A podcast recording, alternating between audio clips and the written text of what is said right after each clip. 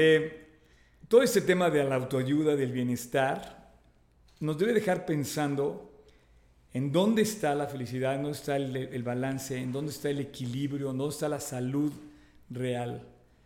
Bienvenido a nuestro tercer episodio de Wellness de Oscar y Oscar. Dale gracias a Dios y Él te va a llevar a que tú... Hay una diferencia entre el miedo y el temor.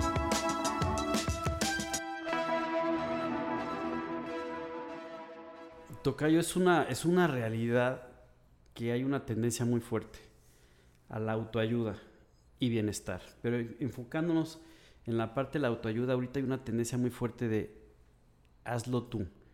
Tú tienes la capacidad. Aquí, ¿cuál es el peligro, digamos, que, que vemos en este sentido? Es que llega un punto en el cual, al no ser perfectos, nos damos cuenta que tenemos una capacidad limitada de hacer ciertas cosas. Confiando en que las podemos hacer de repente no llegamos al punto y podemos caer nuevamente en una frustración. Decir es que pues, no puedo. Es peligroso, sí. Pero que, por otro lado, ¿qué podemos pensar acerca de, no sé, de la Biblia, por ejemplo? La Biblia es un libro de autoayuda. Porque hay quien puede pensar eso. Qué padre lo que dices, Tocayo. Eh, la, la, Biblia es un libro que ayuda al hombre. Eh, autoayuda, no creo. Yo pienso que sí es ayuda. Es la mano de Dios extendida para rescatar al hombre. Y todo este tema de la autoayuda ha despertado, estoy seguro, un mundo. El wellness dicen que es una industria de un 1.5 trillones de dólares. Sí, sí, sí. Quizá qué cifras wow. son esas. Pero evidentemente se vende se, se, se promulga, se, se, escucha por todos lados, oye, ven acá y tiene solución para esto, ven allá y tiene solución para el otro. Hay una necesidad, Tocayo. Totalmente. Sí hay una necesidad en el mundo y la gente está confundiendo que su problema es estar bien, el wellness ¿Mm? físico, para entonces sentirse bien en su corazón, en sí, su alma. Mentalmente, emocionalmente, pero que tú vas a conseguir ese éxito. O sea, como que está en ti está en ti. Y como, como veníamos comentando en, en, los episodios anteriores acerca de que ahora lo bueno, es, lo, lo bueno ya es malo y lo malo es bueno, ¿no? resulta que buscar a Dios para ser ayudado está mal. Porque la autoayuda te, te, te, te dice, tú...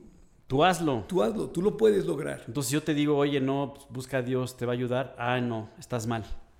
¿no? Ahora esa es en tendencia también. Y yo no sé hasta dónde esto puede llegar como aquellos, eh, aquella cultura griega, por ejemplo, ese, ese hedonismo de, de, del hombre para el hombre, por el hombre, y lograr todo el placer y la sensación de bienestar aparente, ¿no? Y a lo mejor estamos volviendo a eso en una situación moderna. Y de demostrar poder y demostrar una capacidad que nadie tiene.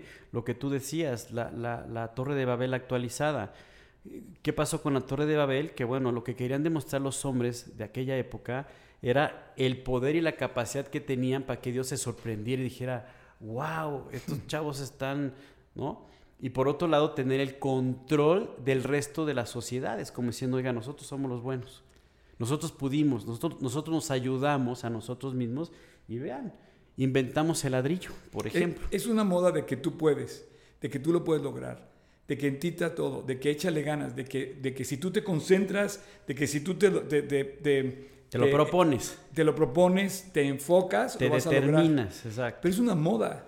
Sí, es una claro. moda de que tú puedes y, y, la verdad es que el hombre ha demostrado que no puede. No, generación con generación ha pasado esto. Al grado en que estamos las condiciones del mundo ahorita, en el que, que se va a acabar el agua, se va a, el clima, el cambio, de, el cambio climático, uh -huh. la situación de, de, del alimento que o sea, está en control de unos cuantos y sí. podría haber alimento suficiente para dar de comer a todo el mundo, pero no hay, no hay alimento.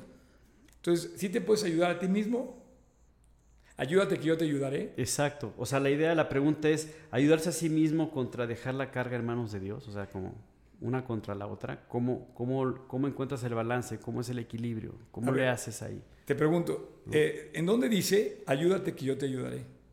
Pues yo creo que ha de ser en, en los libros de Aldous Huxley o no sé, porque en la Biblia no, no viene eso. Si, en la Biblia si no esa dice. es la pregunta, la respuesta es ahí no viene. No, y mucha gente que dice ayúdate que yo te ayudaré, o sea, como, ¿cómo? Está en mí Y esa es la forma en la que la gente dice, no, voy a buscar primero irme a trabajar, Claro. salir con prisa y a Dios lo dejo ahí sentadito para ver si el domingo me acuerdo de Dios y regreso. Ahora, también lo que estamos buscando es encontrar esos libros de autoayuda o, o- o toda esta tendencia. Pienso que lo que está buscando es encontrar el manual, digamos, de la vida diaria. ¿Existe el manual de la vida diaria? Te pregunto. ¿Existe manual de la vida diaria? Claro que sí. ¿Cuál es? Híjole, toca, pues está clarísimo. La Biblia es el manual de la vida diaria, de cómo, de cómo ir a trabajar, de cómo manejar las cosas en tu casa, de cómo estar en la escuela, de cómo salir, cómo, cómo enfrentar la vida. Entonces, en realidad, ese es nuestro libro de la autoayuda. Digo, como una conclusión, podría ser. Entonces, no, es una ayuda Digo. increíble porque, eh, por ejemplo, que he estado predicando sobre los salmos, ¿no? Los salmos encuentras tú lamento, porque encuentras que el hombre pues, siente también tristeza. Y tú ves como un cuate que se sintió igual que tú en los salmos expresa su lamento, su queja, su necesidad delante de Dios. Pero también los salmos reflejan la alegría, el canto, la alabanza. Eh, también eh, expresa reverencia hacia Dios, coronar al rey. ¿no? Sí, hay muchos aspectos, ¿no? En, los salmos. Y ese, es- ese, por ejemplo, resume lo que tú dices, la, la ayuda que viene de Dios. Sí es un manual. Y fíjate que también hablando de la ayuda, porque eso es lo que buscamos, y cuando hablamos de ayuda, vamos a poner un ejemplo con- concreto. ¿Qué es lo que yo quiero tener? Sabiduría, ¿no? Como un ejemplo concreto. Ok, ¿dónde lo encuentro? ¿Cómo le hago para yo ser sabio?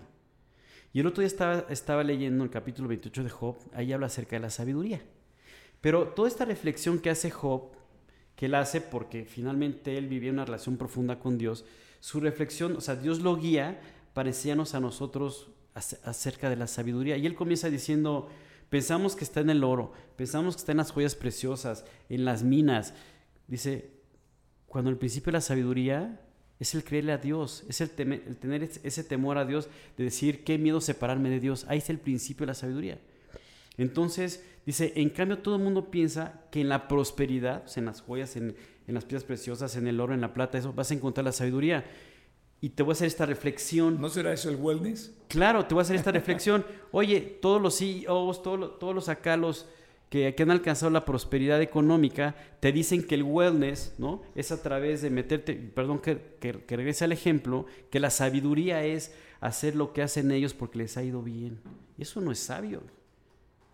Sino sabio saber cómo, cómo me comporto yo, hacer, qué- qué- quién soy yo, conocerme a mí mismo, porque Dios nos permite conocernos también a nosotros mismos, entender nuestra realidad y entender que necesitamos ayuda y que nos puede orientar. Eso es sabiduría. Buscar a Dios, creerle a Dios, ponerlo primero. Mira, mucha gente ta- tacharnos de fanáticos al estar diciendo esto, ¿no? Sí, seguro. Pero yo he visto que esto ha permanecido a lo largo de todos los tiempos. Estamos creyendo en una información que fue escrita 2000, 3000, 3500 años No. atrás y sigue estando vigente. ¿Qué es lo que hay en este libro, eh, que en la Biblia, que ha sido impacto para todas las generaciones del mundo? Y hoy sigue siendo un libro vigente para ti, para mí y para cualquiera que se acerque a Dios. Ciertamente dice que el principio de la sabiduría es temer a Dios, creerle a Dios, buscar a Dios. Eh, tiene mucho sentido porque cuando te acercas a Dios, eh, empiezas a pensar como Él. Sí, por eso es el principio de la sabiduría. Es sabio. Y, bueno, pues eh, todo esto que estamos hablando de la autoayuda, no queremos como hacerlo pedazos, decir, no, y quema todos tus libros de autoayuda. O sea, finalmente lo que estamos buscando es una reflexión, que meditemos exactamente dónde estamos y qué es lo que Dios nos quiere decir. O sea, quiere hablar a nuestros corazones, a nuestras vidas, decirnos, oye, yo sé que necesitas una ayuda. Aquí estoy. ¿No? ¿Qué, qué- qué opinas? La, la Biblia habla de salud física. Sí, sí, en cierta forma sí. Digamos, ahorita recordando aspectos de, de algunos personajes de la escritura, cómo se mantenían en, en- en un, en un buen estado físico y eso los mantenía pues avanzando en los proyectos que Dios tenía para ellos. Yo creo que definitivamente la Biblia habla de salud física. Eh, es lógico, es, es ese tesoro más grande que puede tener el, hombro, el hombre, es el activo más grande que puede tener. Claro. Estar, porque tú, estando sano, puedes desarrollar todas tus actividades, puedes trabajar mejor, puedes servir mejor a Dios, puedes seguir adelante con la evangelización del mundo, puedes hacer la obra que Dios te ha encomendado, el ministerio, cumplir mejor con tu ministerio. Y obviamente si tú no tienes una buena salud, eso va a estar mermado. Entonces yo sí creo que la Biblia nos invita a vivir bien. Realmente el wellness, sí habla la Biblia, pero está, el wellness está al, lado de Dios. Eh, es, es, un, es un concepto que quiere quitar a Dios. O sea, son buenos consejos, Tocayo. Pero la clave del wellness comienza en el corazón y en el alma. Sí, yo, es un poco como hablando de la alimentación, pues de repente a lo mejor puedes hacer un, eh, digamos, un alimento que tiene, que tiene, todo así perfecto y a lo mejor se te olvidó ponerle sal. Oye, pero tenía todos los ingredientes adecuados para que pudiera ser un alimento perfecto.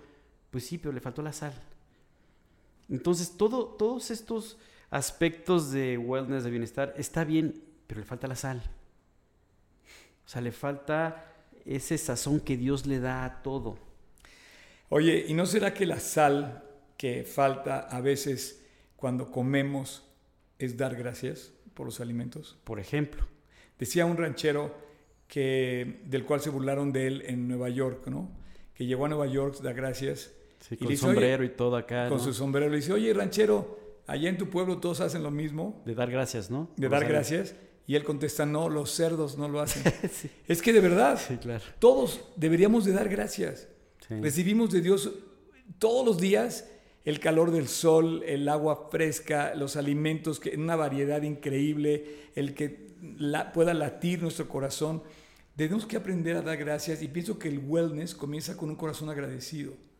la verdadera paz, el verdadero wellness, el verdadero bienestar es cuando tú vives contento. Sí, y, regresando un poco, exacto, tienes toda la razón, y regresando un poco a, toda esta parte de, la autoayuda que tiene que ver con eso, que tú quieres vivir contento, quieres vivir con gozo y demás.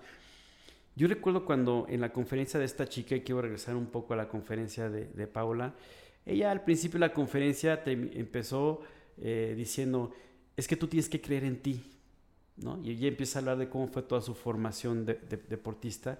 Yo me quedé reflexionando en eso, un poco en el tema de la autoayuda, o sea, te lo tienes que creer, tienes, tienes que creer en ti. Y dije, sí, pero le falta el ingrediente, ¿no? Entonces, ¿hasta qué punto es, ok, yo, yo también tengo que creer en que, en que yo puedo crecer en mi relación con Dios, en que, en que puedo creer en mí, en que yo tengo la capacidad de hacer esa sinergia con Dios para llegar al bienestar que, que yo quisiera tener, para ser ayudado como yo quisiera ser ayudado. Tengo que creer que sí puedo llegar a esa relación con Dios donde yo lo vea tan natural todos los días, donde crea que puedo llegar a ese punto de decir, Dios, ayúdame en esto, dame sabiduría en esto otro, guíame en esto otro. O sea, también me lo tengo que creer. Fíjate que la, que la, fórmula está incompleta, la de Paola. ¿Estás sí, sí, por eso yo me quedé reflexionando y dije, le falta el ingrediente. Le falta el ingrediente, está incompleta, y si está incompleta, quiere decir pues que no es perfecta. La, fórmula perfecta dice que todo lo puedes en Cristo que te fortalece. Sí lo puedes, sí está en ti, siempre y cuando Dios sea tu fuerza. Exacto. Y la fuerza de Dios se llama la fe, se llama la gracia, se llama esa, esa fortaleza espiritual que viene a través del agradecimiento, del buscar a Dios, del creerle, de obedecerlo. Así es, y era lo que iba a complementar. Tú dijiste ya una parte, yo lo quiero complementar. Cuando eh, Dios le dice a Josué, después de Moisés, dice, esfuérzate y sé valiente. Pero no le está diciendo, ayúdate que yo te ayudaré, que quede muy claro.